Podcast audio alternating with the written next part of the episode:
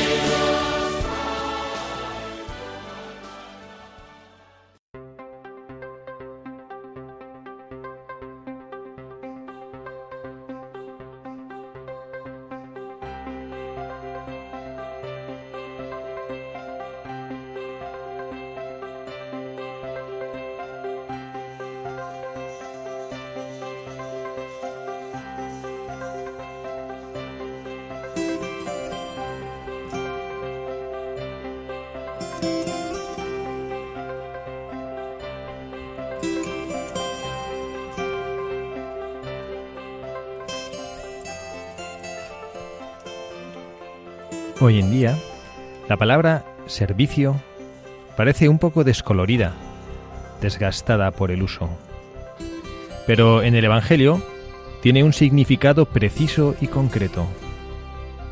Servir no es una expresión de cortesía, es hacer como Jesús, que resumiendo su vida en pocas palabras, dijo que había venido no a ser servido, sino a servir.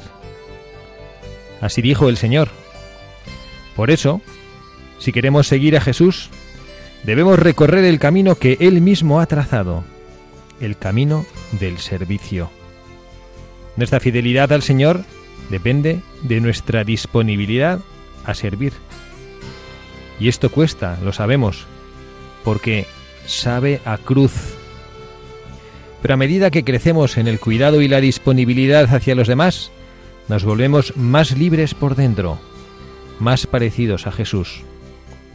Cuanto más servimos, más sentimos la presencia de Dios, sobre todo cuando servimos a los que no tienen nada que devolvernos, los pobres, abrazando sus dificultades y necesidades con la tierna compasión, y ahí descubrimos que a su vez somos amados y abrazados por Dios.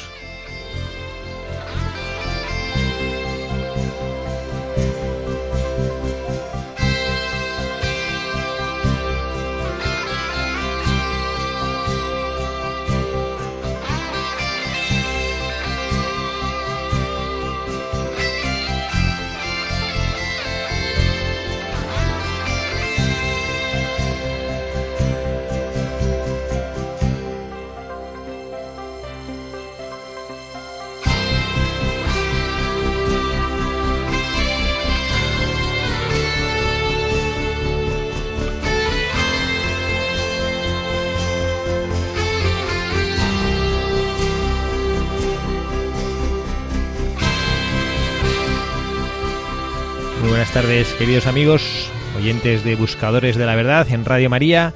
Una tarde de sábado más, aquí quien les habla, el padre Javier Cereceda y como siempre incondicional aquí entre nosotros en Buscadores de la Verdad, Carla Guzmán. Carla, muy buenas tardes. Muy buenas tardes, padre, muy buenas tardes a todos nuestros queridos oyentes de Radio María. Gracias por estar aquí. Nada, gracias a usted que siempre ya sabe que es un regalazo. Bueno, cuéntanos qué tal está nuestro Pedrito. Pues la verdad que un subidón y desde aquí también daros las gracias a todos los oyentes que os preocupáis por, por mi hijo, porque ayer hizo un año que desde que nos diagnosticaron este mm, terrible enfermedad, pero que fíjese que yo lo pensaba y lo meditaba ayer, ¿no? Que tuvimos un día muy especial y fuimos a estuvimos en el Santísimo con Pedrito que ha sido un año duro, ha sido un año, pero no me cambiaría por nadie. O sea, no es frivolidad, ¿eh? No es, o sea, somos conscientes de la gravedad de la enfermedad de Pedrito, pero es verdad que hemos aprendido, hemos crecido tanto, hemos visto eh, la grandeza de Dios cada minuto, hemos conocido a unas personas maravillosas hemos sido conscientes y hemos palpado la, la, ¿no? la gozada que es eh, la familia, que es la iglesia, que si fuésemos todos conscientes de esta grandeza que tenemos, vamos, viviríamos hiper, hiper, mega felices. Bueno, para los que oyentes que no sepan o no conozcan a Carla, Carla Guzmán tiene un hijo que se llama Pedrito, que tiene hace un año ayer justo le diagnosticaron un sarcoma, un tumor muy grave con origen en el hígado. Y bueno, pues dentro de las perspectivas tan negras y oscuras con las cuales comenzó la enfermedad, eh, a Dios gracias, bueno, pues aquí está entre nosotros un año después. Ahora él físicamente se encuentra fenomenal, está estupendo, un poco machacado porque tanta quimioterapia que le están dando, quimio, quimio, pues bueno, pero es un niño que sonríe, bueno, no, ha dejado de sonreír nunca. Nunca, nunca, la verdad que es un, un milagrazo, yo digo que es un milagro, pero vamos, enorme, enorme y es un milagro de, de tanta gente que ha rezado por él y no y que ha confiado en Dios nuestro Señor y de obviamente también el maravilloso equipo de médicos que tenemos en España que tenemos unos sanitarios fabulosos. Bueno pues nada hacemos este programa casi también como bueno pues eh, que no está mal ofrecer este programa en acción de gracias a Dios y para pedirle bueno pues que Pedro que ahora mismo parece que todo pinta tan bien pues que efectivamente haya curado su enfermedad que esté libre de ella y bueno pues que siga aquí entre nosotros como lo llaman algunos el ángel de la sonrisa regalándonos con su sonrisa Vamos a recordar cuál es la, dirección a la cual nos pueden escribir los oyentes que quieran ponerse en contacto con el programa. Nos pueden escribir a buscadores de la verdad Radio María es. Y para los que sois todavía más de, lápiz y papel, tipo yo, nos podéis también escribir cartas o postales que ya con eh, ya ya que parece que vamos saliendo de esto a Paseo de los Lanceros número 2, 28024, Madrid. A gracias. Estamos aquí. Eh, algunos oyentes habituales del programa saben que hemos tenido algunos con muy mala calidad de audio en medio de la crisis de la pandemia. Hemos, nos hemos visto obligados a grabar como hemos podido y bueno, a Dios gracias y al esfuerzo de todo este equipo dirigido por don Luis Fernando, pues la, emisora es un sitio seguro donde podemos venir a grabar con todas las condiciones de higiene y de seguridad y bueno, podemos ofrecer, gracias al esfuerzo de tanta gente buena que hay en la familia Radio María, la posibilidad de grabar aquí y que llegue el programa con buena calidad de sonido. Pues bueno, vamos a, presentar ahora y vamos a pedirle a Carla que lo haga. Nuestro nos va a leer la, lectura del buscador de la verdad del día de hoy, que bueno, pues eh, es una es un, una persona un personaje un poquito quizá poco conocido para algunos de nosotros. Yo, como ya les he dicho alguna vez, estuve en Lourdes este verano y la verdad es que tuve la tuve la posibilidad de de estar en una en una de las eh, en la basílica subterránea en un acto en una adoración y ahí tienen los que conocen Lourdes tienen puestos como en cada pilar un santo no y yo empecé a decir uy este santo no hemos hablado de él y bueno pues eh, ya hablamos del último programa de uno de ellos y ahora tenemos entre nosotros también a una santa que para mí no era muy conocida que que se llama Santa María Eugenia que bueno pues que vamos ahora a a conocer un poquito más sobre ella y, bueno, y nos va, nos va a acercar el favor de leer y también pues descubrir algunas de las virtudes de, de esta santa mujer que nos ayuden en nuestro camino como buscadores de la verdad.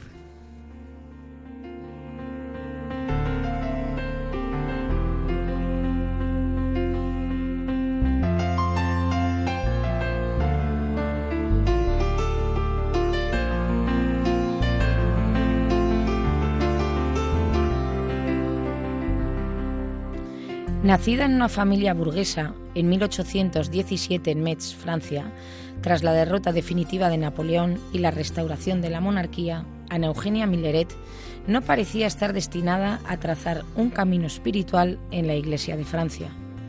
Su padre, liberal y seguidor de las ideas de Voltaire, desarrolla su actividad como banquero y en la vida política.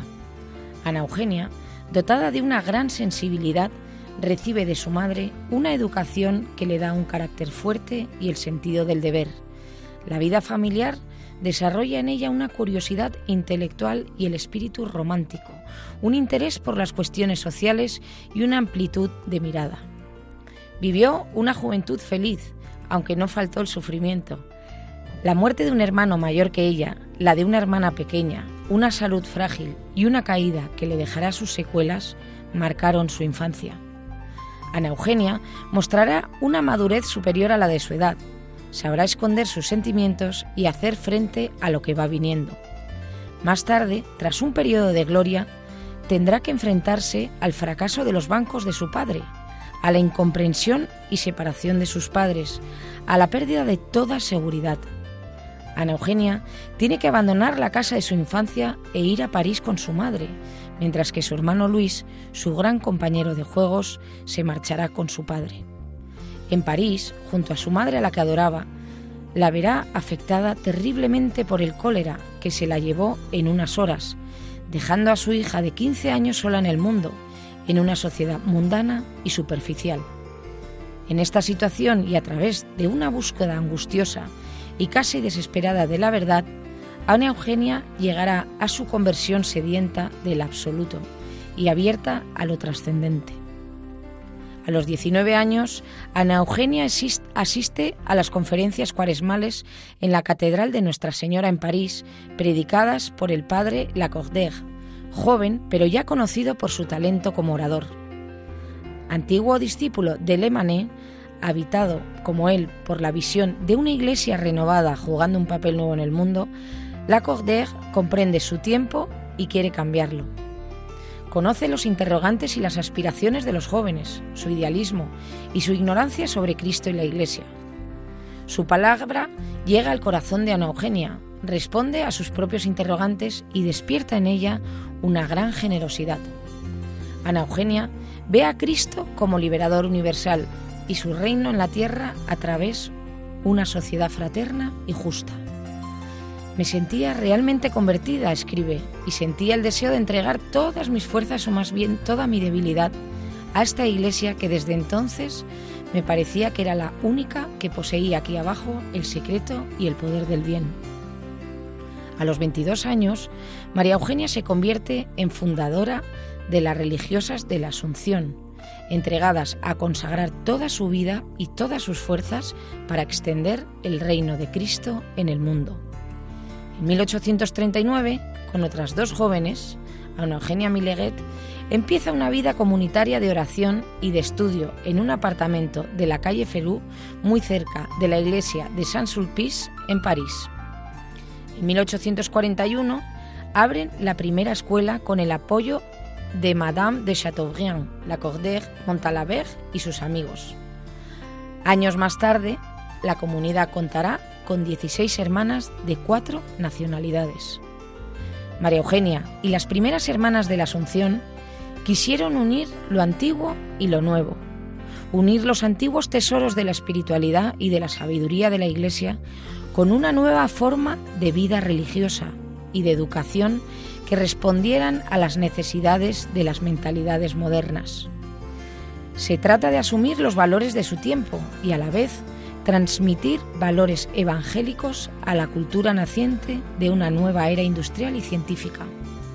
La congregación desarrollará una espiritualidad centrada en Cristo y en el misterio de la encarnación, a la vez profundamente contemplativa y profundamente apostólica. Será una vida vivida en la búsqueda de Dios y en un fuerte compromiso apostólico. En los últimos años de su vida, la Madre María Eugenia de Jesús experimentará poco a poco el debilitamiento físico, vivido en la humildad y en el silencio, en una vida totalmente centrada en Jesucristo. El 9 de marzo de 1898 recibe por última vez la comunión y en la noche del 10 de marzo se duerme dulcemente en el Señor. Fue beatificada por Pablo VI en Roma el 9 de febrero de 1975 y, ben, y canonizada por Benedicto XVI el 3 de junio de 2007.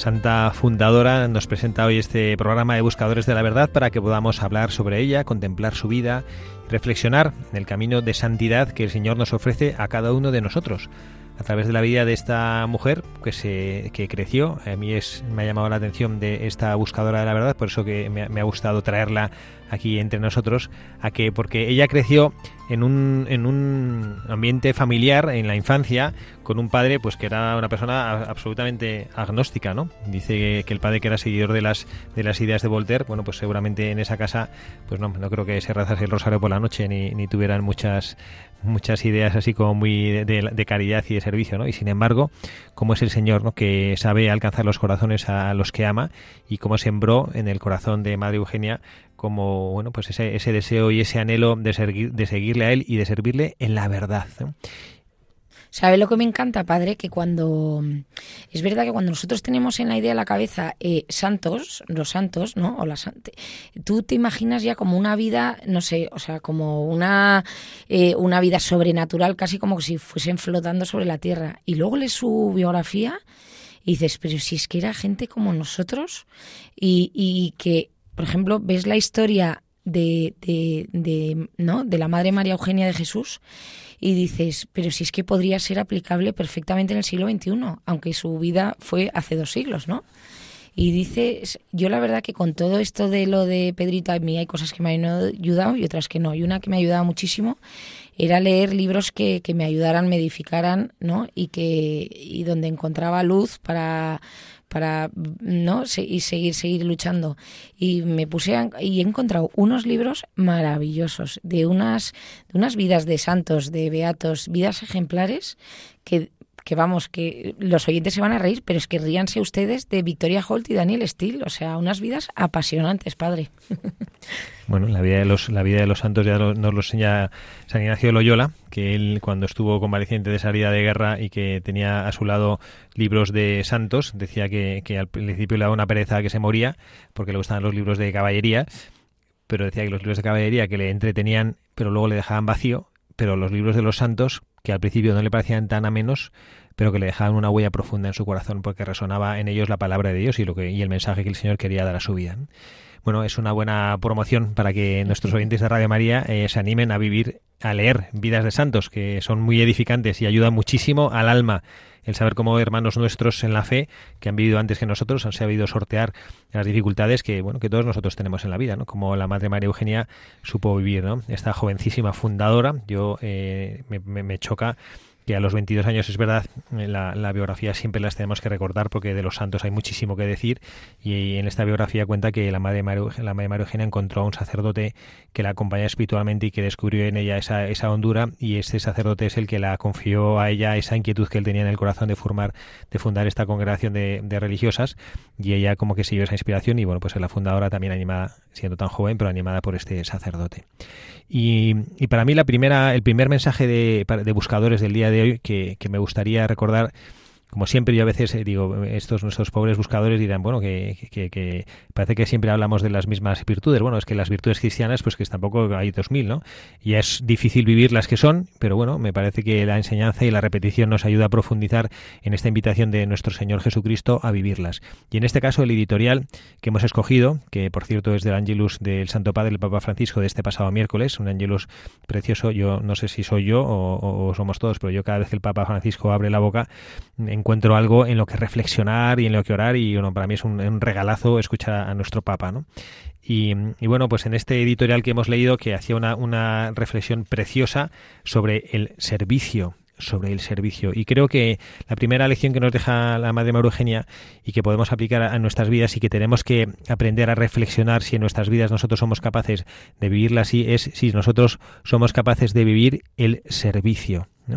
Decía el Papa que esta palabra que parece como que dice, eh, bueno, pues con este ingenio argentino como el que dice las cosas, un poco descolorida, una palabra un poco descolorida. En España, en España diríamos como un poco gastada, ¿no? El servicio, pues sí, ¿qué, qué significa es que servicio, ¿no? Y bueno, pues eh, me parece precioso y yo creo que, que, la madre María Eugenia así lo vivió.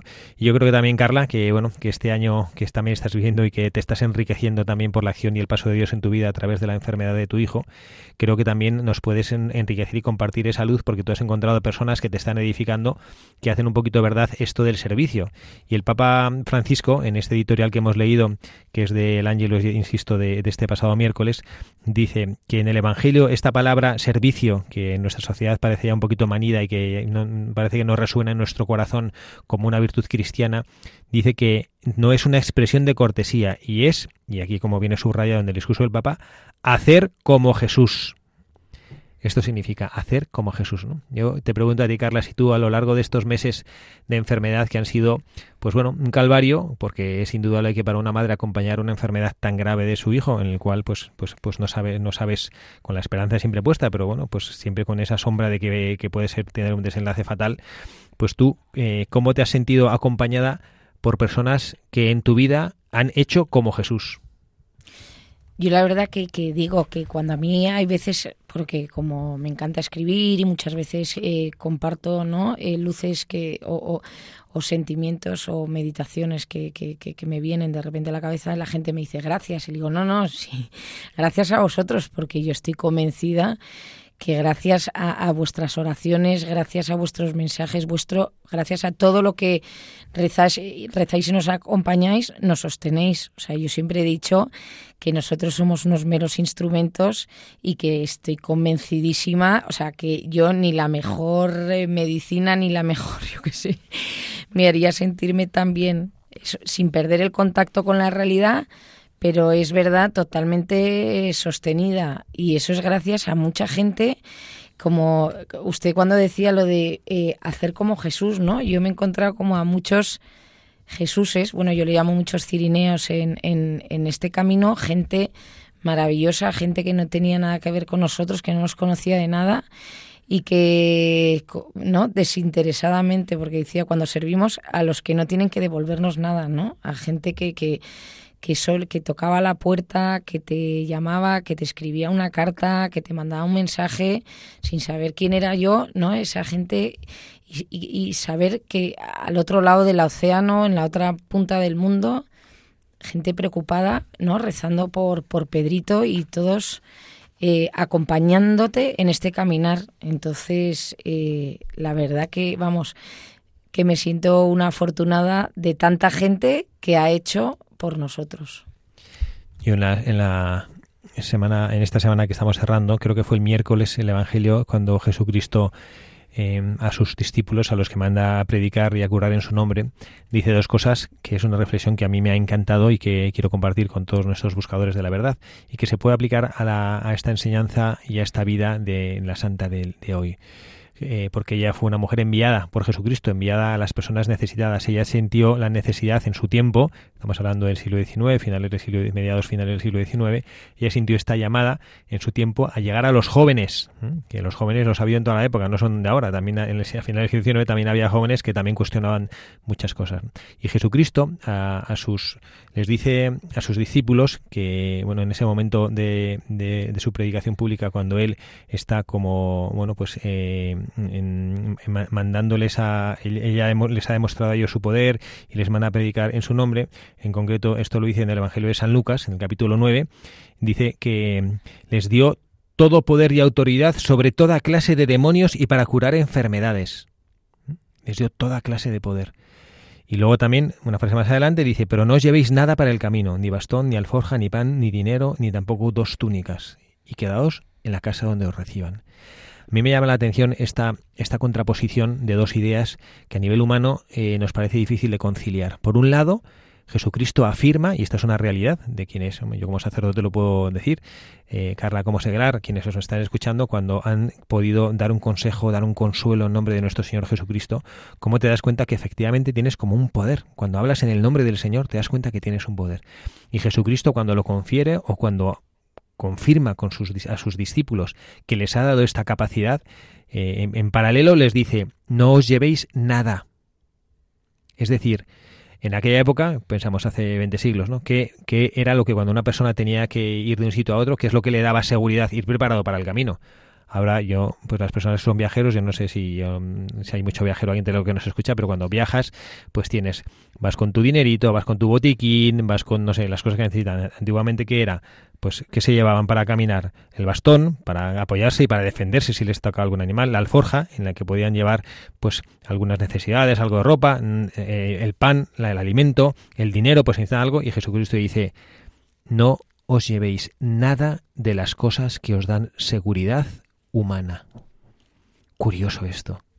Hombre, yo creo que, padre, eh, una de las claves es el abandonarse, ¿no? Y el abandonarse totalmente.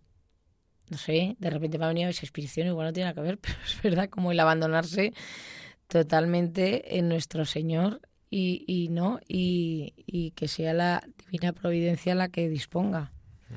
Yo siempre digo, eh, la primera noche lo pasé de angustia, lo pasé fatal, o sea, porque me venían a la cabeza y te vienen mogollón de pensamientos eh, humanos, pero en el momento que de repente eh, sentí una luz, una paz, y dije, mira, en ti confío. Y me abandoné. En el momento que me abandoné, que dije que sea lo que Dios quiera, y además lo vi claramente, es cuando ya tiré para adelante. O sea, en el momento que dije, me abandono, lo que tú quieras, como quieras y cuando quieras, y para adelante. Y ahí fue. Esa confianza en el Señor, efectivamente, ¿no? Es este, este, es este desprenderte, Ese poder, que no es que sea un poder sobrenatural de superhéroe de película, ¿no? Sino es el poder de los hijos de Dios, eh, que, lo, que lo vives con mayor fuerza, paradójicamente, cuanto más frágil eres, así lo decía San Pablo, ¿no? Cuando me siento débil es cuando soy fuerte.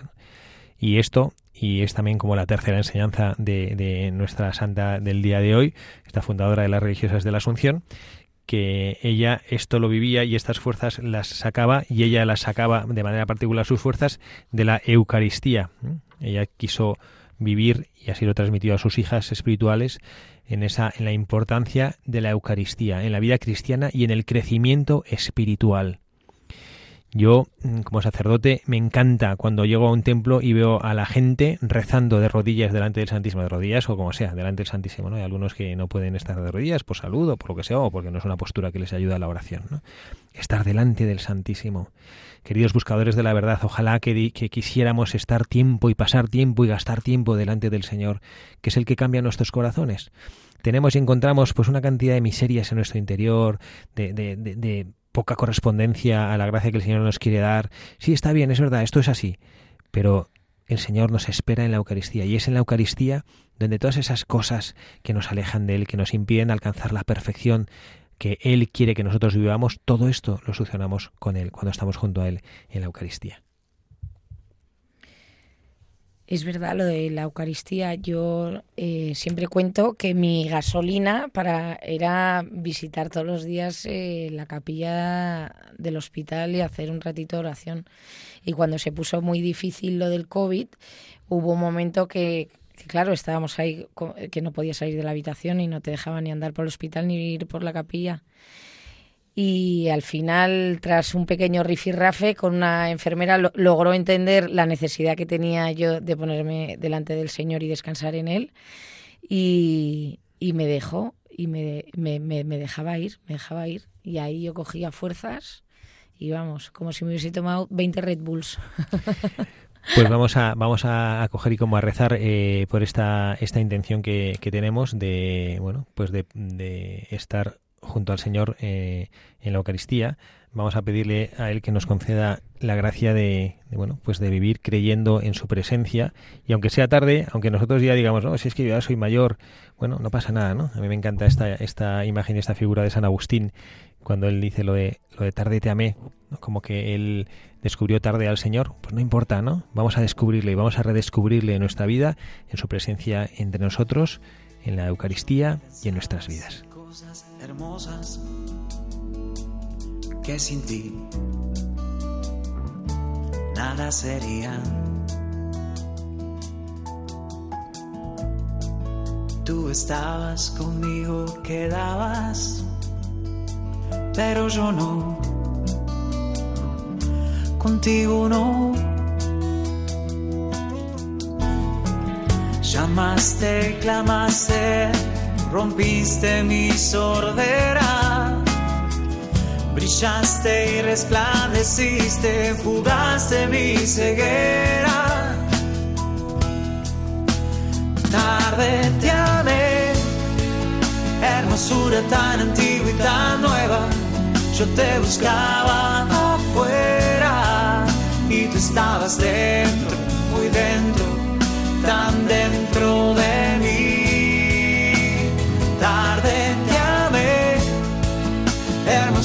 tan antigua y tan nueva. Yo te buscaba afuera y tú estabas dentro, muy dentro, tan dentro de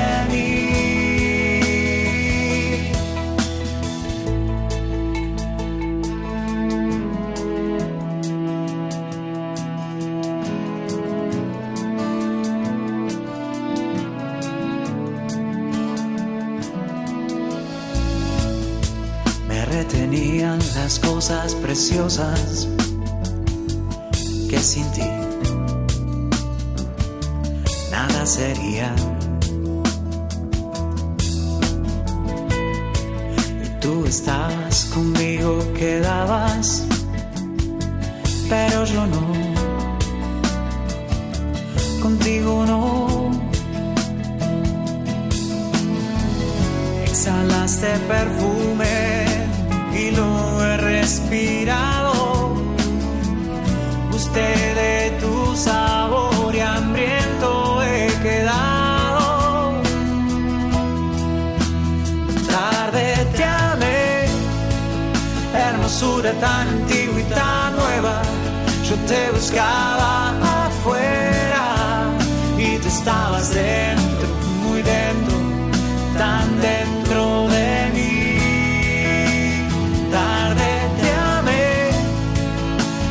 hermosura tan antigua y tan nueva. Yo te buscaba afuera y tú estabas dentro, muy dentro, tan dentro de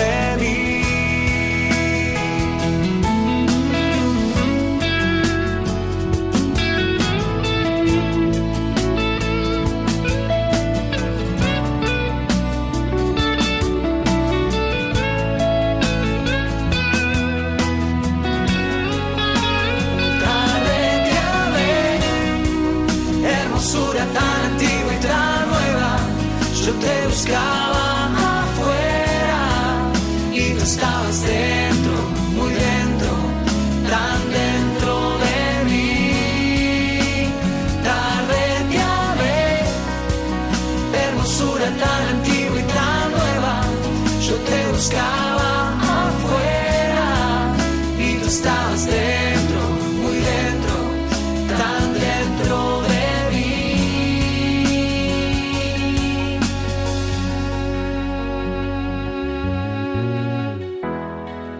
Me tocaste y abracé tu paz.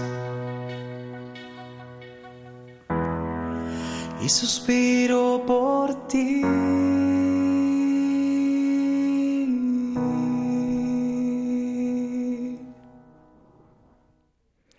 Buenas tardes, sábado 25 de septiembre, aquí en el programa de Buscadores de la Verdad con el padre Javier Cereceda, que estamos eh, hablando sobre una santaza del siglo XIX, fundadora.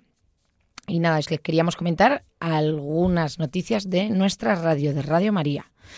Como todos los meses, en la noche del jueves anterior a cada primer viernes de mes, expondremos el Santísimo Sacramento en la capilla de la emisora, aquí. Y acompañaremos al corazón de Jesús en la Eucaristía, en espíritu de reparación por los pecados del mundo e intercesión por las necesidades de la Iglesia y las intenciones de los oyentes de Radio María.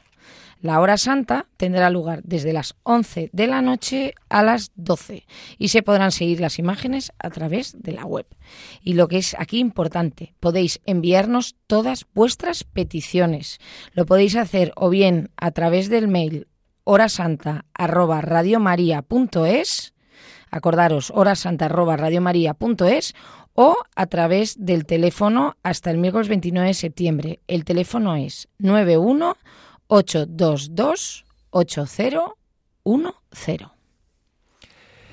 Muchas gracias, Carla Guzmán, que no me has presentado a mí, pero no has dicho quién eres tú, Carla Guzmán. Mm, No es importante. Y hemos escuchado esta, esta oración que es, es, es musicalizar esa oración que San Agustín hacía, tarde te amé, hermosura tan antigua y tan nueva. Y tarde te amé es un anhelo que San Agustín, un hombre con una inteligencia fuera de lo común, el pensador de la Iglesia occidental más grande, probablemente de la historia de la Iglesia, y que él, pues como que fue ahí buscando entre todas las escuelas eh, con los maniqueos, con unos con otros, y hasta que, hasta que no logró encontrarse con el Señor, y él se dio cuenta que todo lo que había estado buscando en su vida por fuera lo tenía dentro de su corazón, ¿no? Eh, yo te busca intus eras et ego foras, ¿no? O sea, tú estabas dentro de mí y yo te estaba buscando por fuera. Mira, padre, que nosotros estábamos hablando antes en la primera parte del programa sobre las apasionantes vidas de santos. La vida de San Agustín es de telenovela. pero es como de telenovela de después de comer, de las de toda la vida. o sea, con una madre, la verdad que, que, que, todas nos podemos sentir identificadas, ¿no? Preocupada por su hijo porque le veía que era un hijo descarriado, que ella nunca perdió, pues verdad, con un matrimonio complicado también, y que ella no dejó de rezar por, por la conversión de su hijo y de su marido. Y luego hay que ver menudo santazo. Así que ojalá lo lleven las teles a, la pantalla. Ya, hay películas de San Agustín. Un gran santo. Bueno, los agustinos, que esta familia estupenda de la iglesia, lo, que bien lo conocen y, bien y agustinas, eh, bien, los, bien lo saben y bien llevan ese carisma de San Agustín por la iglesia y por el mundo. Y bueno, como se nos va, como siempre, rapidísimo el tiempo eh, en este programa de Radio María, que donde estamos aquí a gusto parece que el tiempo vuela, yo no quería acabar sin, sin concluir con una de las enseñanzas de esta santa, lo digo para quienes nos están escuchando y tienen todavía la responsabilidad de formar a los jóvenes, a los niños en esta sociedad actual, los hay que, no sé, que son profesores, los hay que son padres de familia, que tienen niños pequeños a los que formar. Ella, nuestra santa, Santa la Madre María Eugenia, percibió particularmente la importancia de proporcionar a las generaciones jóvenes una formación intelectual, moral y espiritual que las hiciera capaces de ocuparse de las verdades principales de su vida. Esto lo hago en el contexto, esto Carla a ti te va a gustar porque creo que te, eres una de las que la sigue, a Marian Rojas Estapé. Sí, mucho, mucho. Marian Rojas dice, ha, eh, tenido, ha tenido un artículo que, que, me mandado a mí por el chat de mi comunidad, ¿no? que yo no lo he leído todavía, ¿no? pero que el titular ya estremece. Dice, por primera vez en la historia los jóvenes son menos inteligentes que la generación anterior, dice ella. Esto es una opinión, ¿eh? no que nadie piense que estamos aquí pontificando, es una opinión. ¿no? Pero a mí me a mí me estremece un poco. Yo he dedicado una década de mi vida a trabajar en un colegio y a, tratar de ayudar a formar y a poner mi granito de arena en la formación de los jóvenes. Y yo creo que esto es de una importancia crucial, porque necesitamos formar y cultivar a jóvenes que sean genuinos y que sean atentos libres en sus vidas. Y es muy difícil ser libre si no tienes una muy buena formación veía yo ahora también en un, en un vídeo que seguramente algunos ya habrán visto porque me parece precioso que es una mujer en un pleno de un ayuntamiento discutiendo y defendiendo eh, su postura de luchar por la vida también en las clínicas. Ahora pues parece como que intentan eh, obligar por ley a que no haya personas en las puertas de las clínicas rezando. Y ella decía una cosa que creo que no ofende a nadie porque corresponde con la verdad. Y dice que eres libre cuando puedes elegir y entonces ella dice, eh, nosotros creo que tienen derecho, y, yo lucho por esto, ¿no? para que las, pues las mujeres que están embarazadas y están cuestionando seriamente abortar a su hijo, que como mínimo tengan opción, que puedan escoger, ¿no? porque a veces se sienten obligadas a dar este paso, ¿no? en la que libremente lo quiere hacer y siga, pues mira, nosotros sabemos que es una desgracia y que daño le hará en su vida, pero por lo menos está informada. Y, y esta intuición que tenía Madre María Eugenia de que hay que formar bien a los jóvenes, creo que tenemos que recuperarla en la sociedad actual.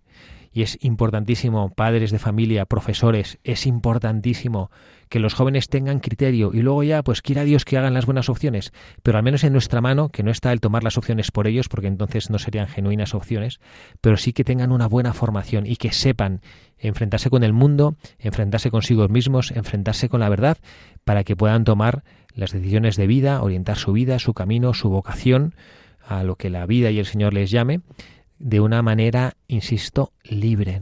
Y bueno, creo que esta es una cosa que también nos, nos aporta a nosotros. Y bueno, como una cosa práctica, pues bueno, pues preocuparse. No es importante que los niños eh, les vayan en el colegio simplemente para tener un boletín de calificaciones que saquen todo sobresaliente. Pues ojalá, pero lo importante es que tengan esa capacidad y ese criterio para conocer, para analizar el mundo, que tengan esa inteligencia para descubrir dónde están las cosas y poder tomar sus propias decisiones. Sí, sobre todo padre que luego cuando la vida te da palos o te pasa cualquier cosa, lo que te hace salir y no y te da eh, es toda la formación y todo lo que has recibido. Yo siempre digo que yo no puedo estar más agradecida a mis padres por todo lo que me has formado y luego el día de mañana te pasa algo y da igual que tengas 20 másters, 30 carreras o sepas 10 idiomas. O sea, al final, eh, no, hay que estar, que lo importante no es eso.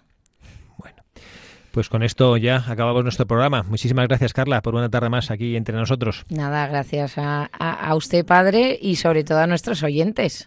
A nuestros oyentes que están Bueno, y a nuestro querido, siempre digo, ¿eh? a Radio María, a toda esta gente voluntaria que trabaja aquí también que sin ellos no sería posible. Es un regalo poder ser parte de esta familia de Radio María. Gracias Carla por estar aquí. Gracias a todos los oyentes por hacer desde sus casas Radio María, haces familia.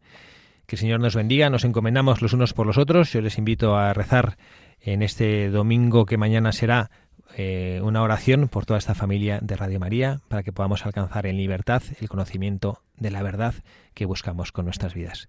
Muchas gracias a todos, que Dios les bendiga.